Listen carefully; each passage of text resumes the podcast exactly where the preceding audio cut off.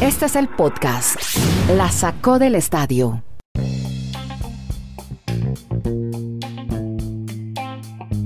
Episodio 584. ¿Cómo le va? Bienvenido a este podcast en el que hablamos en 20 minutos de deportes americanos, contamos historias y es un fin de semana lleno de actividad, sobre todo en la Major League Baseball, en las ligas mayores y en el fútbol americano. Tuvimos la semana 3 de fútbol americano, muchas historias para contar hoy y mañana con nuestro experto Dani Marulanda. Yo soy Andrés Nieto, Kenneth Garay, lo tenemos en terreno trabajando haciendo reportería. Estará a partir de la próxima semana, pero si hay cosas para contar de. Hoy a propósito, Dani, supe que en Chile no conocen la palabra numeral y yo decía mucho numeral. ¿Sabe cómo se dice aquí? Gato. El famoso hashtag se le dice gato, Dani, el gato. Entonces voy a ponerle gato para que me entiendan en Chile a Cardenales, a Braves Phillips, Phillies de Filadelfia. Vamos a hablar también, uy, este sí es grandote, este es un hashtag en letras mayúsculas y doradas, doblemente doradas. Juliana Lafilippe. También tendremos Ryder Cup. Le pongo gato etiqueta numeral a Lewis Hamilton también en letras mayúsculas y al número 100, al número 100. Pero vamos a bueno, y también tendremos lo mejor de la semana 3 en la NFL. Vamos a hablar de Aaron Rodgers, de la patada récord en Baltimore, de la paliza Tampa. Se caen todas las apuestas y el mal comienzo que han tenido los quarterbacks novatos en la NFL. Creo que he hecho un resumen perfecto de lo que tenemos para hoy. Ah, bueno, y de un knockout casi mortal en una pelea de boxeo. De eso estaremos hablando más adelante. Porque por ahora hablemos de los Cardenales de San Luis, Dani. Han llegado a un número mágico. Usted me dice cuál es y por qué. ¿Qué pasa con los Cardenales? ¿Cómo le va? Bienvenido a su podcast. La sacó del estadio. ¿Qué tal Andrés? Abrazos para todos nuestros oyentes, deseándoles a todos un gran inicio de semana, como los, las semanas que están viviendo los Cardenales de San Luis. ¿Quién iba a pensar que este equipo, por el que nadie estaba dando un centavo, como dicen en muchos países, estaba en un número mágico uno? O sea, eso quiere decir que con una próxima victoria o una derrota de sus rivales, de los Rojos de Cincinnati o de los Phillies de Filadelfia, ya estarían asegurando llegar a la postemporada, a los playoffs. Pero la historia que deja a los Cardenales es que llevan 16 juegos consecutivos ganando. Es un récord en la historia de esta franquicia. Y nos tenemos que remontar hasta 1951 para encontrar un equipo en la Liga Nacional que hubiese llegado a esa misma cifra de 16 victorias consecutivas. Fueron los gigantes que ahora están en San Francisco. Ha pasado tanto el tiempo que en esa época los gigantes ni siquiera estaban en San Francisco, jugaban era en Nueva York y después a finales de los 50 se, se mudaron a San Francisco. O sea, es histórico lo de los Cardenales de San Luis y nadie se va a querer enfrentar con ellos la próxima semana en el juego del Wild Card del Comodín donde va a enfrentar a los Dodgers de Los Ángeles Opa. o a los Gigantes de San Francisco. Esta semana va a ser muy, muy clave también porque quedan seis juegos y la ventaja de San Francisco sobre los Dodgers es de dos. Sí. Lo que pasa es que en el papel la, la rivalidad o lo- los duelos que le quedan a San Francisco en el papel son más asequibles que los duelos que tienen los Dodgers. Vamos a ver si San Francisco, que ha sido la historia de esta temporada, es capaz de mantenerse hasta el domingo como el campeón o el líder de la división oeste de la Liga Nacional. Óigame, también eh, hay noticias por los lados del equipo de Atlanta y de los Phillies de Filadelfia. Cuéntenos, ¿qué pasó en, la, en las ligas mayores con estas dos novenas? Pues que si llevamos 156 juegos, o sea, solo quedan 6 para que termine las siempre largas temporadas de la MLB. Y en esos 6 juegos, pues los Bravos de Atlanta y los Phillies de Filadelfia van a determinar quién va a ser el campeón del este de la Liga Nacional y obviamente va a llegar a playoffs. En este momento la ventaja es de los Bravos, tienen dos juegos y medio de ventaja. Eso quiere decir que martes, miércoles y jueves, cuando enfrenten a Filadelfia, Filadelfia está obligado a ganar los tres juegos, a barrer la serie, si quiere llegar el fin de semana como el líder de la división y depender de ellos mismos. Si los Bravos ganan un partido, pues van a llegar los Bravos con ventaja el fin de semana para ganar la división este de la Liga Nacional. Así que no se pierda esta semana, reiteramos, martes, miércoles y jueves, esa serie entre los Bravos y los Phillies para determinar quién va a ser el campeón de su división. Perfecto. Mire, pero destáqueme sí lo de Giancarlo Stanton, hermano. O sea, Claro. un Grand Slam, monstruo verde. O sea, por Dios, que está pa- esos Yankees lleg- llegan en su mejor momento. Yo creo ya si ahora sí a la postemporada o no. ¿No los ve ya ahí instalados? Es que los Yankees han sido de tantos altos y bajos Sí. que uno no sabe. Cuando parece que ya está todo perfecto para verlos en se postemporada, se puedan, se puedan caer. Sí. Pero fue histórico lo del fin de semana. O sea, barrieron a los Medias Rojas en Boston. Le ganaron los tres juegos. Y como usted reseña, Giancarlo Stanton con récords históricos para la franquicia. Es el primer Yankee que anota, que empuja mejor más de 10 carreras en una serie en Boston. O sea, de ahí la importancia. Logró tres cuadrangulares y sobre todo dos de manera dramática, tanto el sábado como el domingo, en la octava entrada, cuando Boston estaba ganando, Giancarlo Stanton el sábado pegó un gran slam, o sea, un cuadrangular con bases llenas. Y el día domingo otro aportó otro cuadrangular para la victoria de los Yankees. O sea, fue magnífico lo de Aaron Josh, lo de Giancarlo Stanton. O sea, a esta franquicia, a esta nómina que tanto se le exige, pues cuando dan a él el paso al frente ahí, sí aparecen realmente como la potencia que puedan ser. Pero decimos, precaución, porque mañana arrancan serie con los Toronto Blue Jays. Sí. Si Toronto llega a ganar los tres juegos a los Yankees, vuelven a montarse por encima del equipo de los Yankees. Sí. O sea que hasta el fin de semana tendrían que sufrir frente a Tampa. Pero hoy en el papel los Yankees están dependiendo de sí mismos. O sea, yo creo que los Yankees de los, de los seis juegos, si ganan cuatro, estarían asegurando ya el comodín de MLB cuando muchos estábamos viendo que iba a estar más preocupante la situación para los Yankees en esta última semana. Bueno, ya le menciono NFL en segundos que tiene muchas historias para contar hoy y mañana, semana 3, pero te- lo Sí. vamos a ir en dos fechas. Antes déjeme contarle dos cosas, que hubo pelea este fin de semana.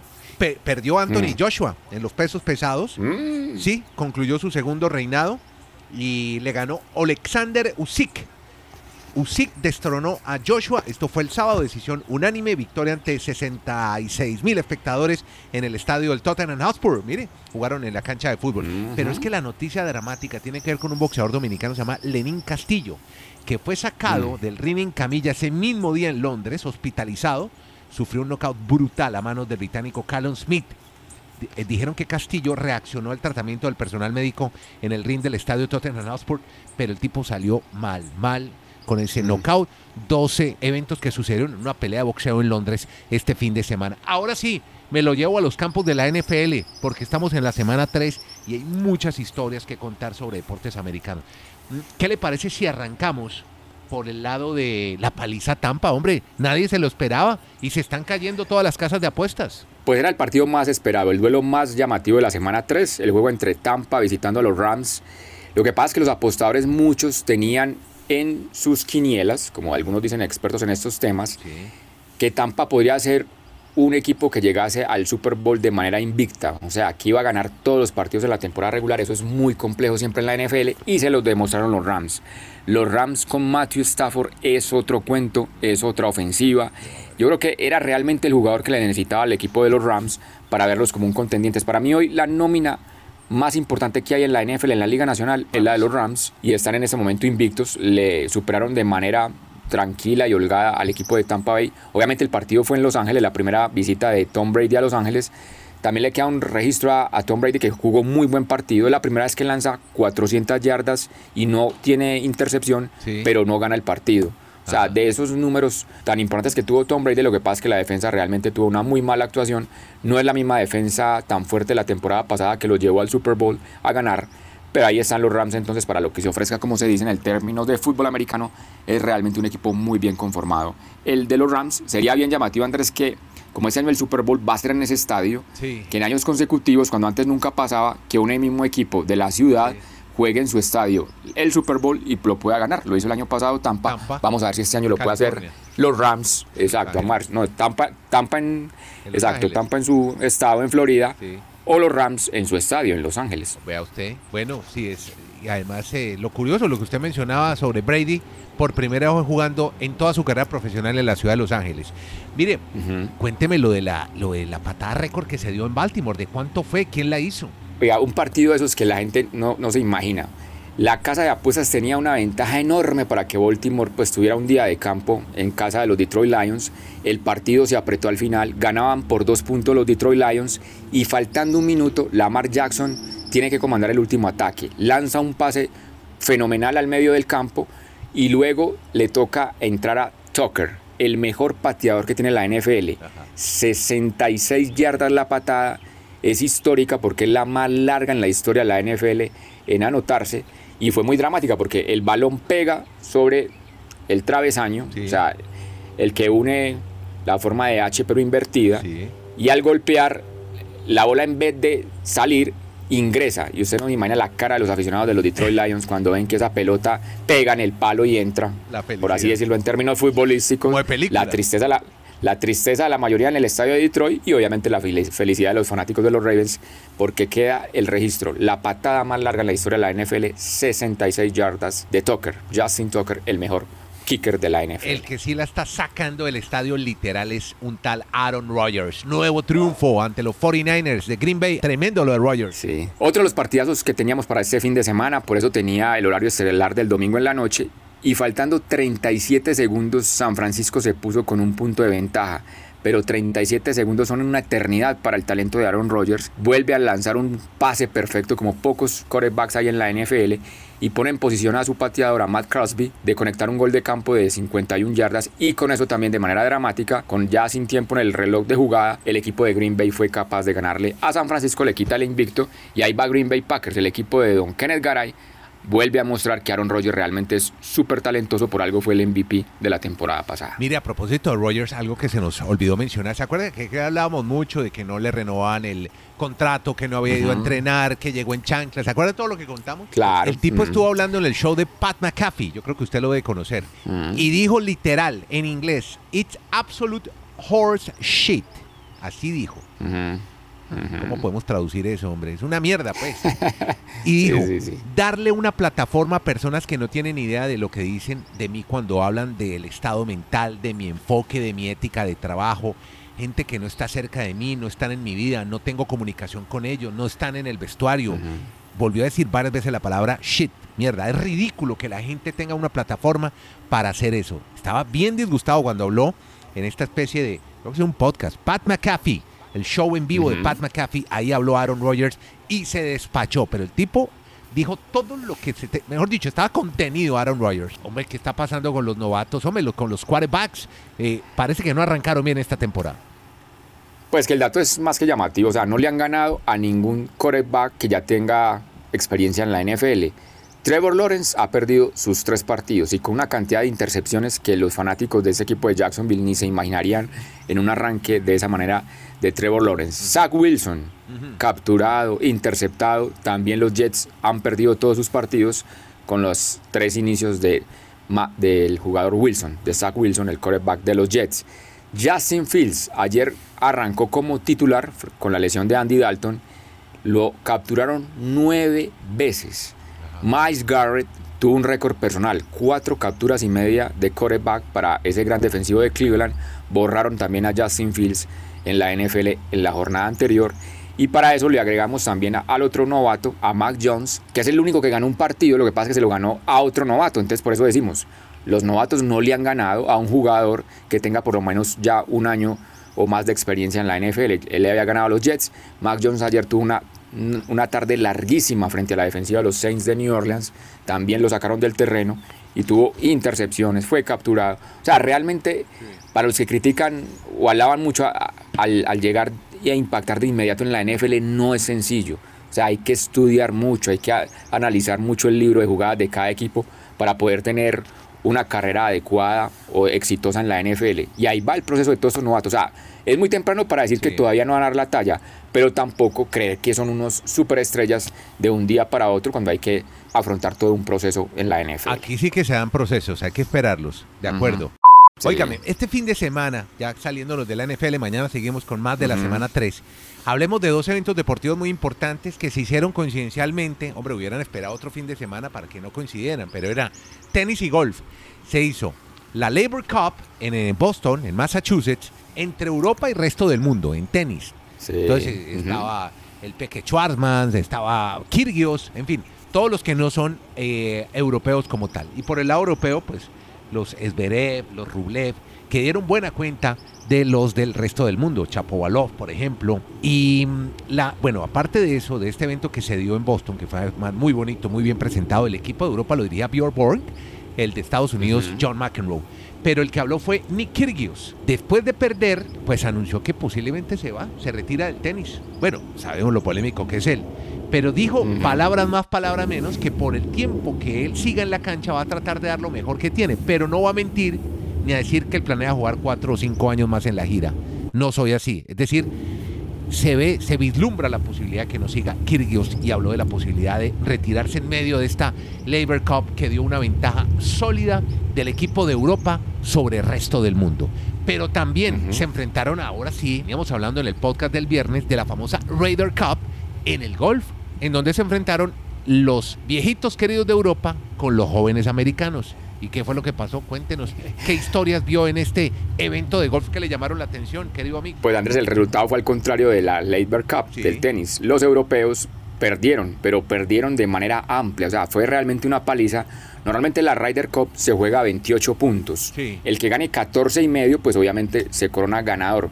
Pues el resultado fue 19 frente a 9. O sea, 19 puntos lograron los norteamericanos, los estadounidenses y solo 9 los europeos. Como usted estuvo reseñando toda la semana pasada, la joven generación, Sí. todos esos jovencitos, pues arrasaron realmente el fin de semana a los viejitos queridos de Europa y por eso pues celebraron, sobre todo Colin Morikawa, con 24 añitos, que ya ha ganado Majors, que ya es una de las figuras del PGA, pues ahora ya tiene otro trofeo más en sus vitrinas, el de la Ryder Cup, que es un torneo bien interesante entre los Estados Unidos y el resto de Europa. Bueno, muy bien. Un repasón rápido por el fútbol. Dybala lesionado. Juventus le ganó 3-2 a la Sampdoria. Real Madrid se atascó con Villarreal. 0 a 0 empató en la Liga Española. El PSG le ganó a Montpellier sin Messi. Esta semana juegan con el City. Pero lo importante en Italia, una tercera generación de futbolistas hizo gol. Maldini, abuelo, papá y ahora el pequeño Daniel Maldini abrió el marcador para su equipo el Milan ante la Especia. Y ya son tres Maldini, Chechare, Paolo y ahora Daniel que marcan tres generaciones de futbolistas italianos en un mismo equipo. Porque usted me va a hablar seguramente en letras mayúsculas de Lewis Hamilton en la Fórmula 1. Sí, porque llegó a 100 victorias, el primer piloto en la historia de la Fórmula 1 con 100 triunfos en grandes premios de la Fórmula 1, aunque para muchos diríamos que se encontró la victoria, porque el máximo candidato era Landon Norris, que había ganado la pole, salió del primer lugar. Desde el 2012 McLaren no tenía un poleman, un piloto que hubiese arrancado del primer lugar, pero faltando escasas vueltas para terminar la competencia en este Gran Premio de Rusia, un desperfecto mecánico del vehículo de McLaren, Sí. de Lando Norris, Ajá. pierde el control del vehículo, había un, bastante cantidad de agua, se despista un poco y allí aprovechó Hamilton para ganar entonces la carrera cuando parecía que no iba a hacer. Ahí queda su registro de 100 victorias, registro de 100 triunfos en la historia de la Fórmula 1 para Don Lewis Hamilton. Perfecto, perfecto por el piloto británico. Podcast La Sacó del Estadio. En Twitter, arroba La Sacó Podcast.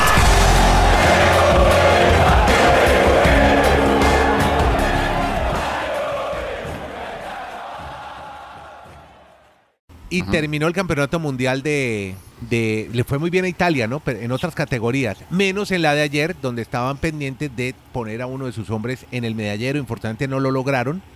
Pero, pero sí hubo varias frustraciones. Me quedé con ganas de ver algo más de Wout van Aert, el belga que estaba en su casa, en Flandes, corriendo el campeonato del mundo de ciclismo que se hizo en Bélgica, en una ah, qué afición la que había, qué colorido, las banderas, no, espectacular lo de ayer, donde nuevamente por segunda vez gana un ciclista francés muy querido en Colombia.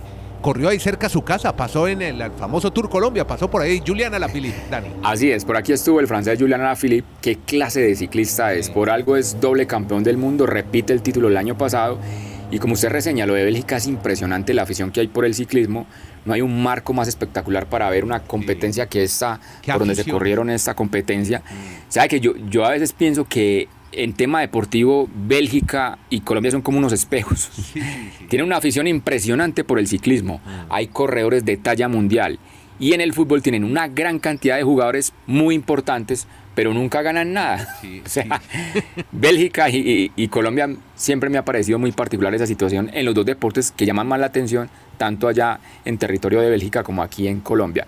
Pero volviendo al tema de Alaphilippe Nors, que es, es un corredor que incluso queda con el registro Andrés, desde el 95 no había un ciclista que ganara por tanta diferencia en una competencia de la ruta en un mundial. Ese 95 lo recordamos mucho porque fue aquí en Colombia, fue en Duitama, cuando Olano, un ciclista que usted le tocó español, Sí. le ganó nada más y nada menos aquí en Colombia, en Boyacá, en Duitama, a Miguel Indurain cuando se hizo ese mundial. En ese territorio, desde esa época, no había un ciclista que sacara más de 30 segundos de diferencia Sí, en la meta con respecto al segundo en un mundial de ciclismo y eso lo logró ayer Julian Es Alaphilippe. que no había nadie que lo alcanzara, ni Van der Poel, ni van Aert, ninguno. Es que nadie le alcanzó, ¿no? Impresionante ese. Es un espectáculo, es un Y- espectáculo. Y, aprovechó un repecho, donde, donde de él es fuerte, ¿no? Sí. Porque es la media montaña. Lo de Colombia, lo de Colombia es fracaso tras fracaso Sí. en, en los mundiales de ciclismo.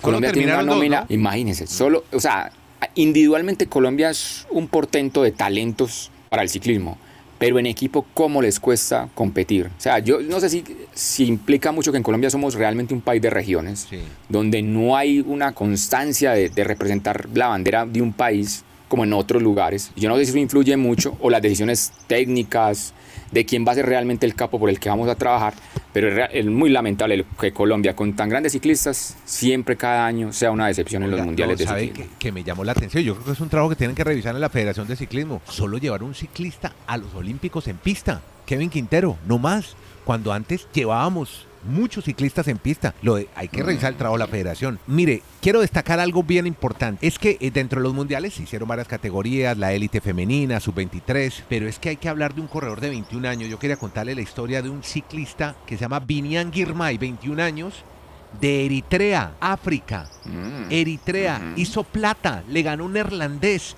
en la categoría sub-23 en los mundiales de ciclismo, estos que se hicieron en Amberes y en Lovaina. Qué bueno por África, primera vez un ciclista negro que llega a un podio en un mundial de ciclismo. Pero eso no para ahí. Resulta que África, Ruanda más exactamente, Kigali, va a ser sede del Mundial de Ciclismo en 2025. Y hay, hay un muro, una muralla que se llama el Muro de Kigali, que ya conocen varios escarabajos y que es una cosa brutal a la que se van a enfrentar ese año cuando haya mundiales por primera vez en África. Es decir, el ciclismo se abre al mundo, mm. ya hasta los africanos, y nos alegra mucho porque es inclusivo que puedan hacer parte de un evento mundial. Bueno, creo que, era todo lo que teníamos para contar hoy. Ya suenan las campanas aquí del Sagrado Corazón en Providencia, en Santiago de Chile. Señal inequívoca de que terminamos. Dani Marulanda con eh, Kenneth Garay, que está en licencia, está en este momento haciendo su trabajo de campo de reportería periodística.